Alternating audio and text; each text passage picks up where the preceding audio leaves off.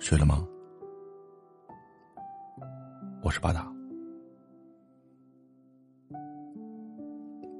今天的故事名字叫《一个莽撞到视死如归的少年》。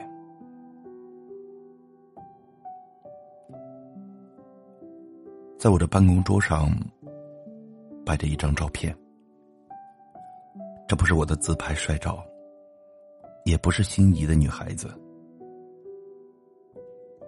因为工作太忙，没有空谈恋爱，我一不留神就成了个三十三岁的单身汉。照片是一个穿着蓝白校服的少年，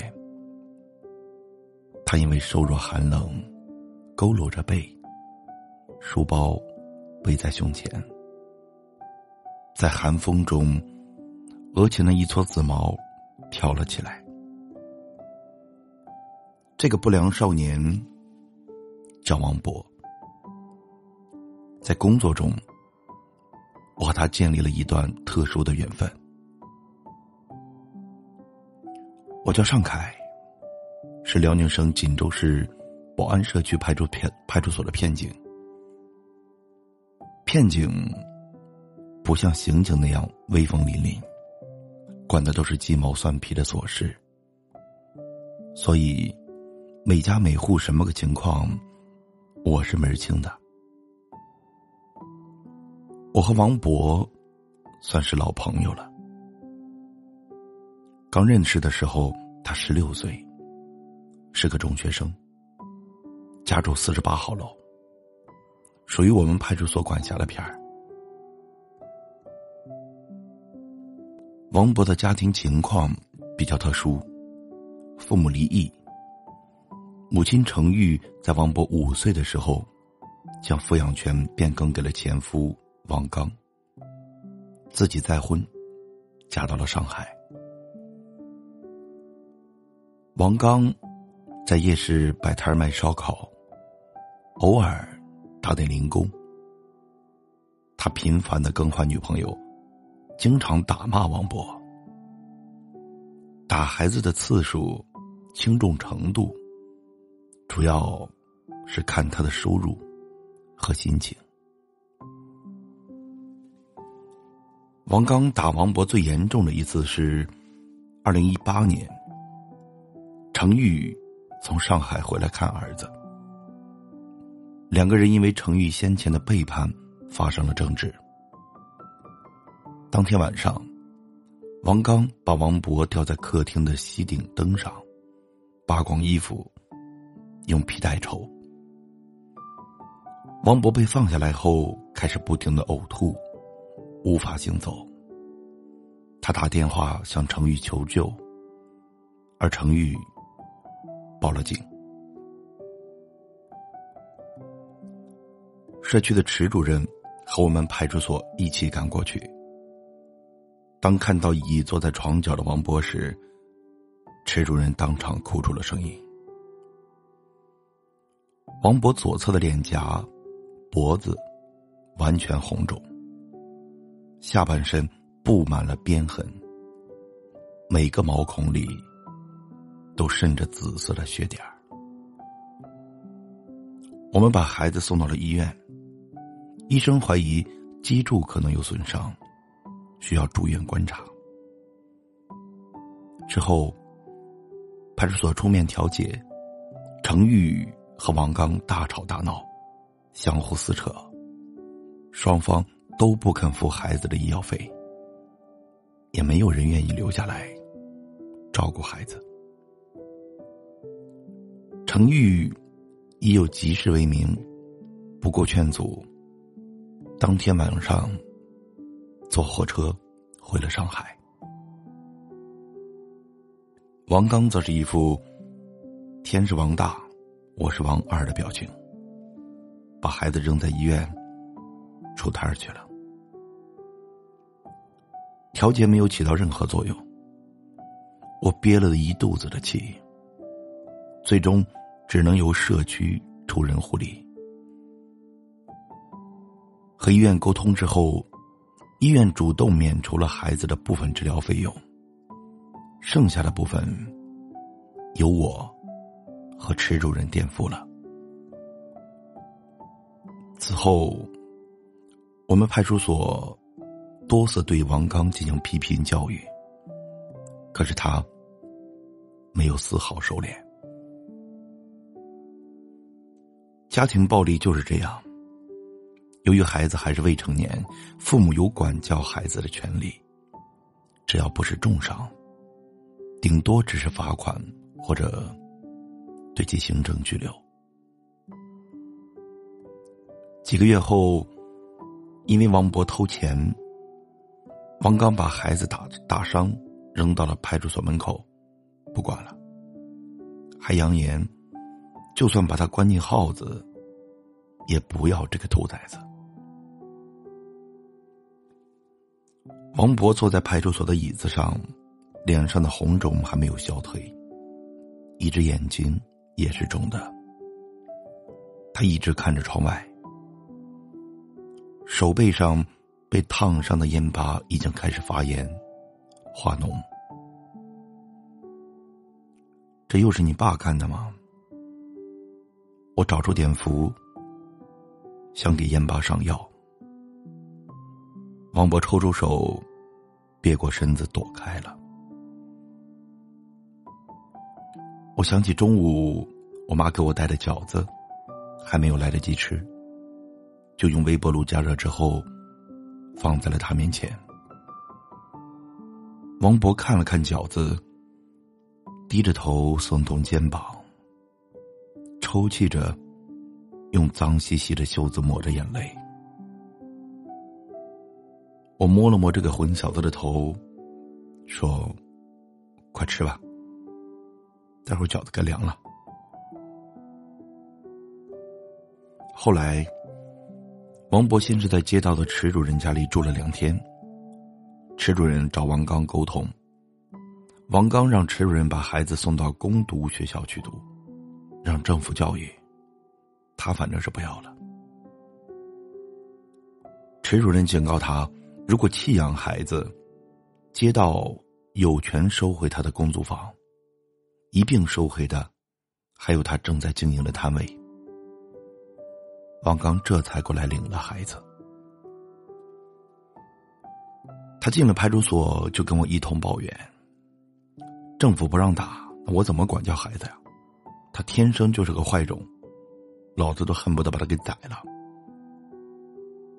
他还指着王博的脑袋骂：“老子够你吃，够你喝，够你上学，你还敢偷老子的钱？有本事找你妈去，别再回来！”经过多方劝说，王刚终于把孩子领了回去。明知道作用不大，我还是警告他。如果再伤害王博，我们会依法处理。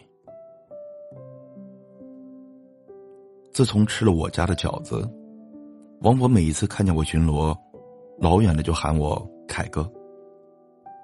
每次我也都笑着和他打招呼，叮嘱他不要再惹是非。可还不到半个月，我就接到了王博学校教导处主任打来的电话，让我。到学校去一趟。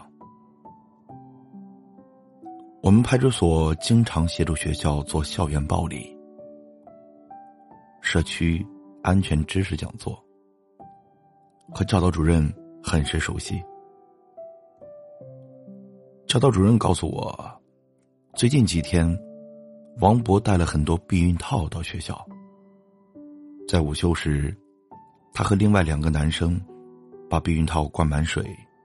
朝女同学扔，被教导主任抓到以后要联系家长。王博撒谎，说他爸换了手机，就把我的手机号给了老师。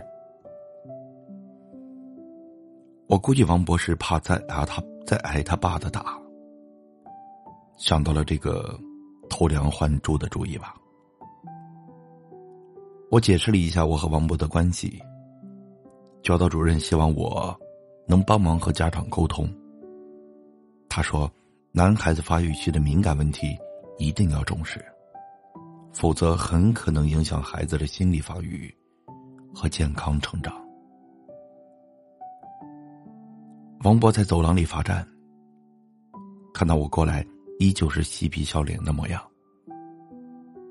我拎着他的衣领，带他去了附近的麦当劳，点了一点东西。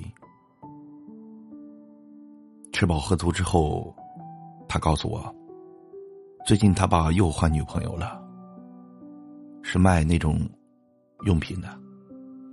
那些套套家里很多，他很无聊，所以拿到学校逗同学玩的。我一直在挠头。讲真的，对于一个单身狗来说。我和王博讲生理卫生这类的敏感话题，我还真的不知道该怎么开口。我清了清嗓子说：“嗯，王博，这个啊，就是关于这个男性发育。”哎，王博打断我：“凯哥，我都懂，我给你保证，以后我再也不搞这种恶恶作剧了。我就是想给我那老子找点不痛快。”王博大大方方的说：“学校生理健康课都教过，书上有图有真相，讲的比我这个单身狗明白。”我有点尴尬，顺势转移了话题，问他和他爸相处的怎么样。王博告诉我，他爸把夜市给关了，和新交的女朋友。开了一家无人售货的用品店。王博愤愤的说：“那对狗男女，每天长在楼下的麻将桌上，晚上十二点之前根本都见不到人。他们没有时间照顾店，还把新货上、新货上架的活交给了王博，答应给他提成。我很无语。”这世界之大，什么爹妈都有。王博把纸巾撕成了一条一条的，蘸番茄酱玩。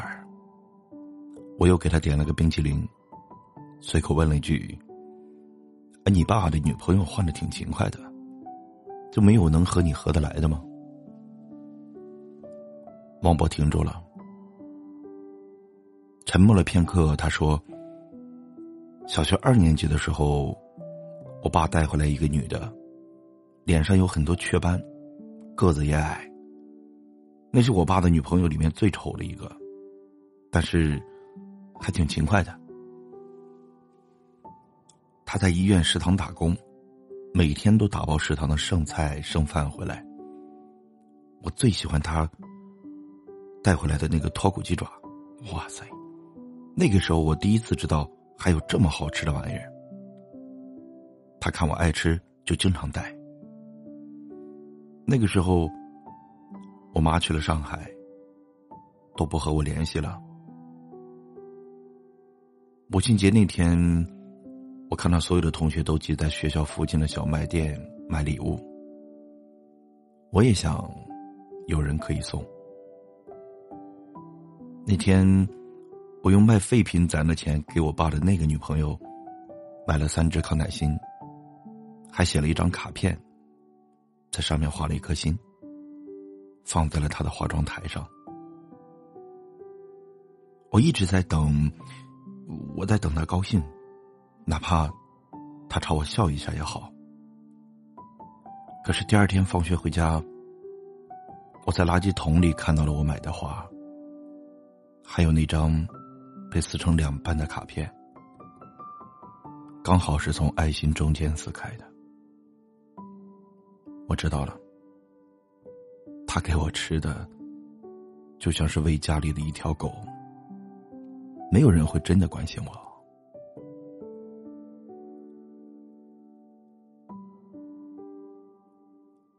面对坐着的这个男孩子，有一双深邃的大眼睛。透着不符合年龄的成熟与伤感，我不知道该怎么安慰他。送他回学校的路上，我突然想给他拍张照片。他把书包背在了胸前，倔强的站在寒风里。后来，这张照片就一直摆在我的办公桌上。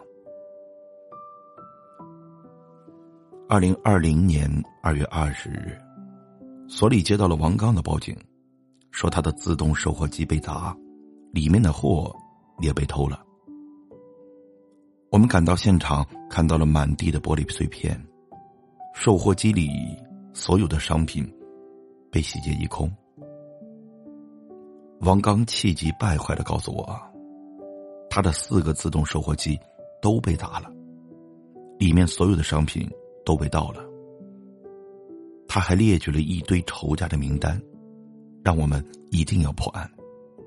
说他是纳税人。不能白养我们。当时是凌晨，没有目击者。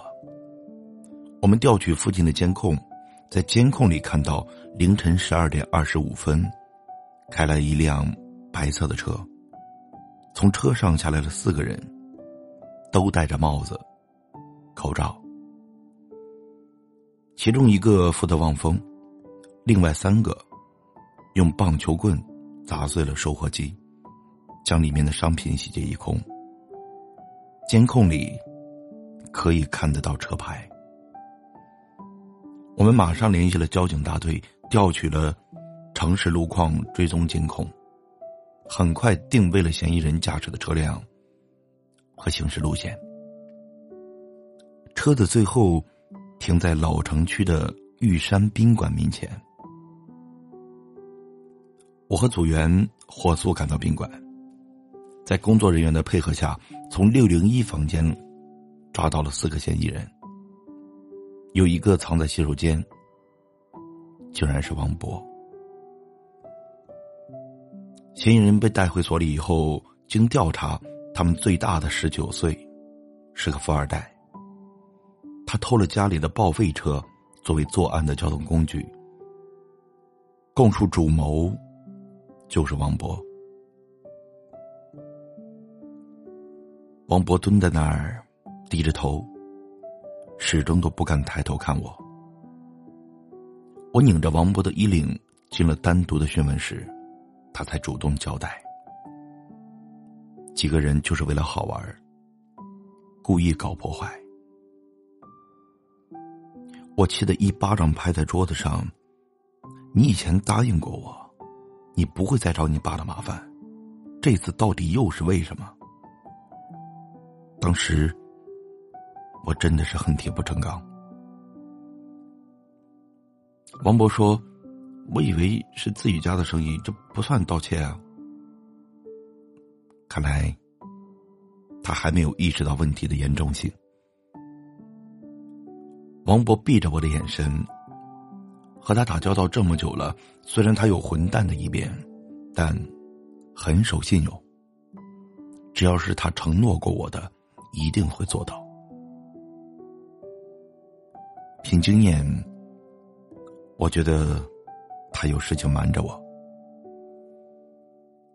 这个时候，外面有人大吵大闹，喊着“人呢”，老子非打断他的手脚，这个兔崽子，狗娘养的！这一听，就知道是王刚的声音。他知道是王博监守自盗以后，暴跳如雷，喊着要和王博断绝父子关系，还让我们警察作证。王博还不够法定年龄，他们偷拿的那些货加在一起，再分摊给每个人身上，不足两千五百元。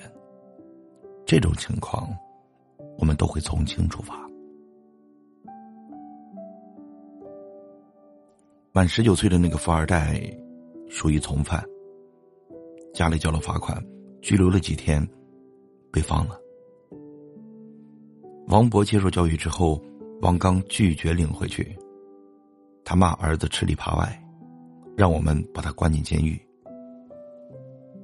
摊上这种不靠谱的爹。我们也真的很无奈，最后还是由街道担保，池主任接走了王博。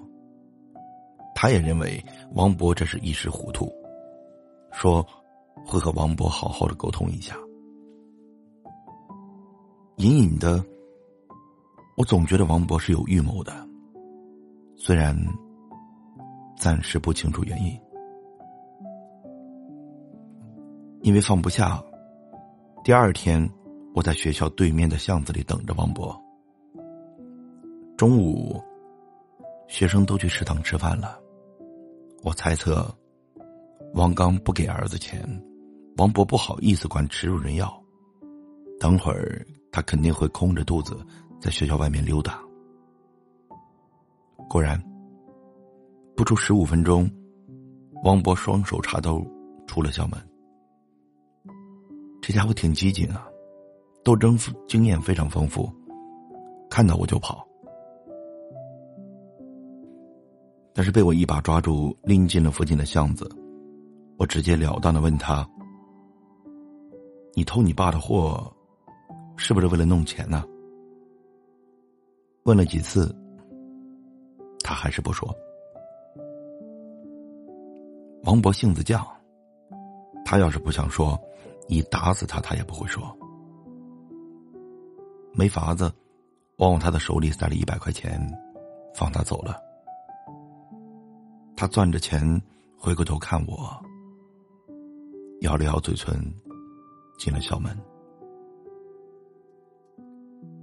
没过两天，池主任打电话告诉我，我怀疑这个王博这一回反常的犯错，是不是和他亲妈有关系啊？原来，王博消失多年的妈妈程玉带着女儿回来了。住在五十四栋的隔间里，我马上回忆起来。五十四栋是个三角形的屋子，因为是后期加盖的，那个房顶倾斜下来的，里面的间隔每个月租金才一百八十块钱。我和池主任下班之后一起去了程玉的家，屋子里面没有窗户采光。墙角发霉，潮湿阴暗。三条腿的椅子上扔着一些小女孩的衣服，桌子上摆着没洗的盘子，床上混乱的被子里躺着一个女人。程玉得了很重的糖尿病，导致一只眼失明，另一只眼睛已经看不清东西了。她被上海的丈夫赶了回来，因为怕糖尿病会传染。那个男人连亲生女儿一起也不要了。程玉没有能力打工，他再婚生的女儿李佳才九岁。经过街道安排，在附近的小学上四年级。我们刚进屋。一个穿着粉色棉服的女孩子，手里提着挂面，怯生生的走进来。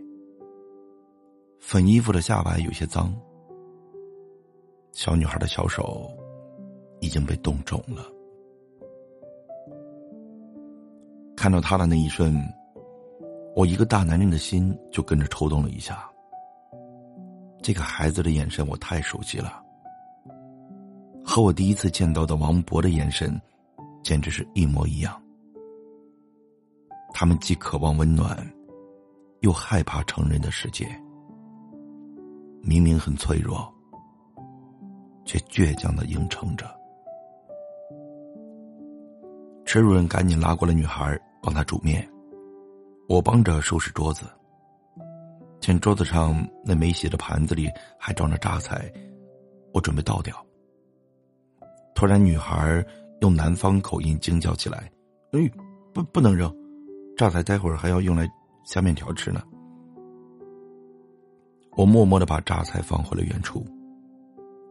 这时，王博提了一大袋子吃的走进来，一看到我，转身想跑，却被池主任一把给拉住了。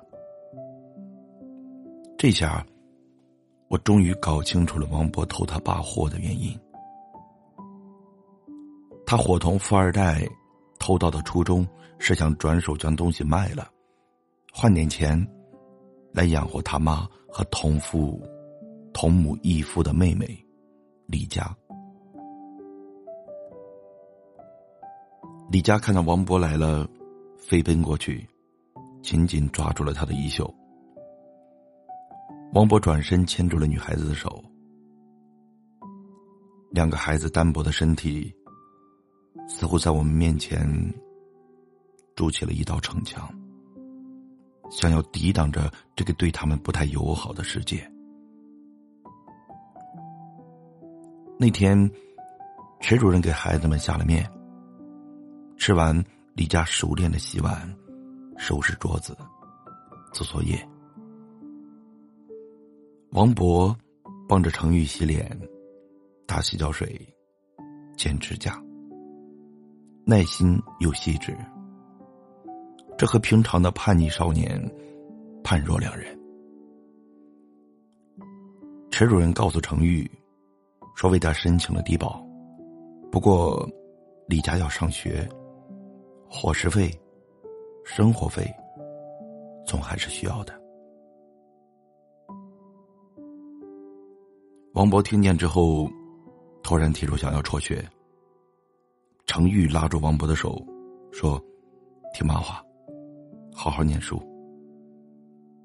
王博则是甩开他妈的手：“那我妹怎么办？”在一旁写作业的李佳抬头看了看哥哥。咬住下唇，眼泪啪嗒啪嗒的滴在作业本上。我故作严肃的警告王博：“你这样不是办法。池主任会帮你妈，下次有困难你来找我。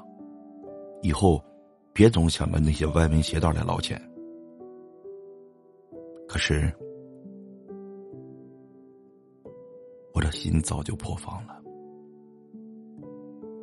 两年前，王博被他爸打成了那样，我和池主任都是看在眼里的。他妈程玉不顾儿子的死活，连医药费都不愿意付，当晚就回了上海。可现在，王博却愿意为了这娘俩，牺牲他自己。或许在他心里。只有妈妈生病了，才不会丢下他跑掉。他那一份渴望亲情的心，才有地方安放。所以他愿意千方百计的对他们好。在那之后，好长一段时间，王博都没有来找我。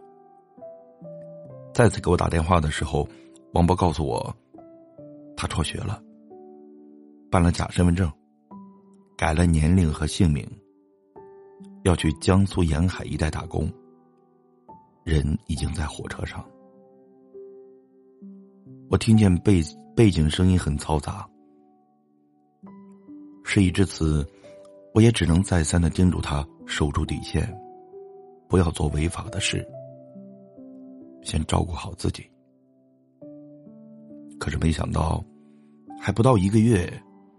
再见到王博的时候，他回到了锦州，又被抓进了派出所。我们巡警在酒吧附近巡视时，发现他站在酒吧门口，像是在等人。不到二十分钟，从歌厅里出来一伙年轻人，两男三女。王博从垃圾箱里捡了一个啤酒瓶。跟在这群人的后面。过马路的时候，他从侧面超过去，抡起酒瓶，就把其中一个戴耳麦的男人给砸了。那个男人还算机灵，一闪头，没有砸中脑袋，砸到了肩膀。可奇怪的是，经调查，王博和这个男人并不认识。我问王博：“你回来了也不打个招呼？”不认识他，你为什么要打人呢？看他不顺眼。王博依旧刺头。小半年没见，这孩子又黑又瘦，还长出了胡渣。那你在门口埋伏半天，就是为了看他不顺眼吗？你这是二进宫了，你到底想干嘛？老实交代。王博依旧不吭声。陈主任得到信儿，火急火燎的赶了过来。一见到王博，忍不住狠狠的往他屁股上踢了一脚，自己先抹起了眼泪。我和陈主任商量了一下，由他做担保人，我先把王博带回家再说。我爸妈看到王博的第一眼，就跟我说：“这个孩子眼神清澈，眉目分明，长得帅。”是个好坯子。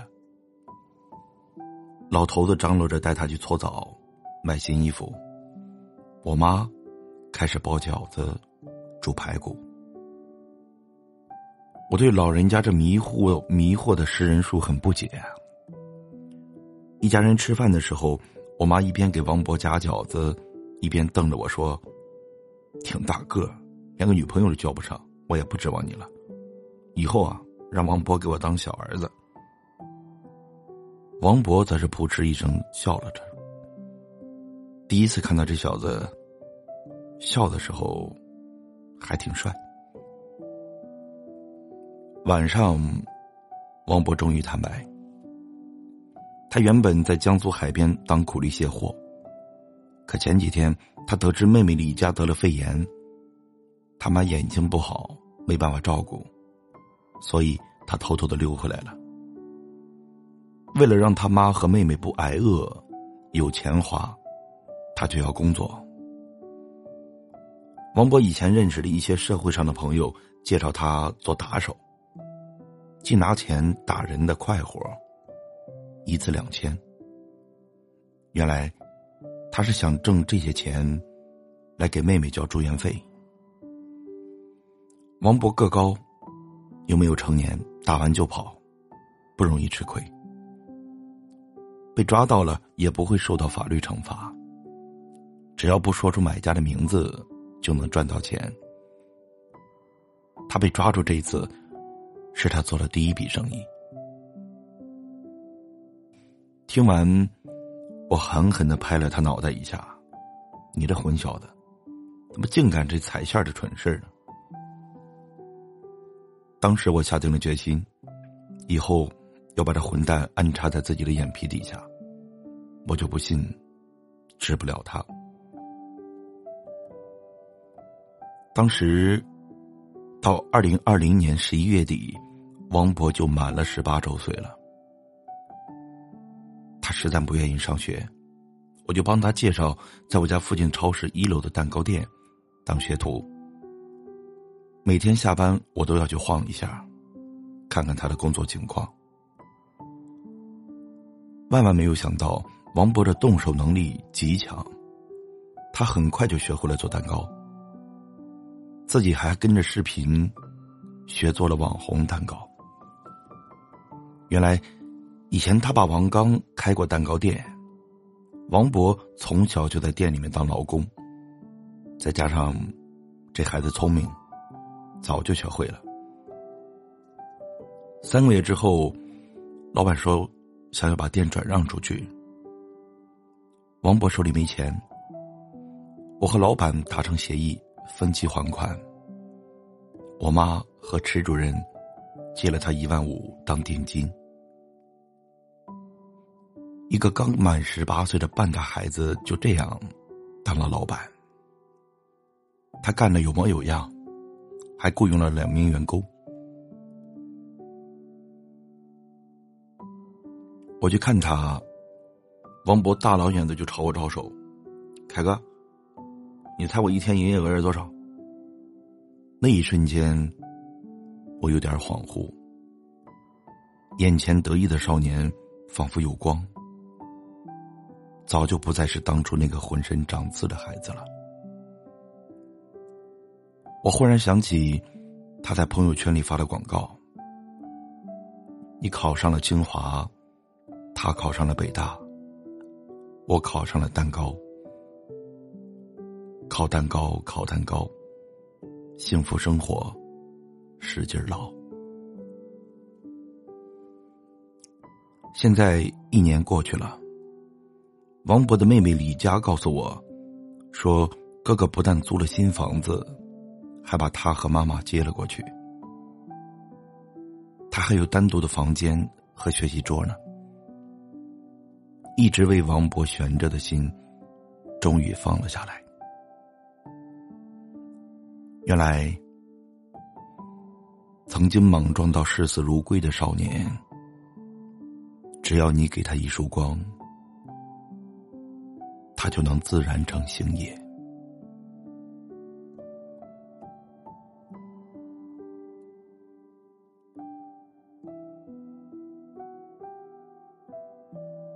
故事讲完。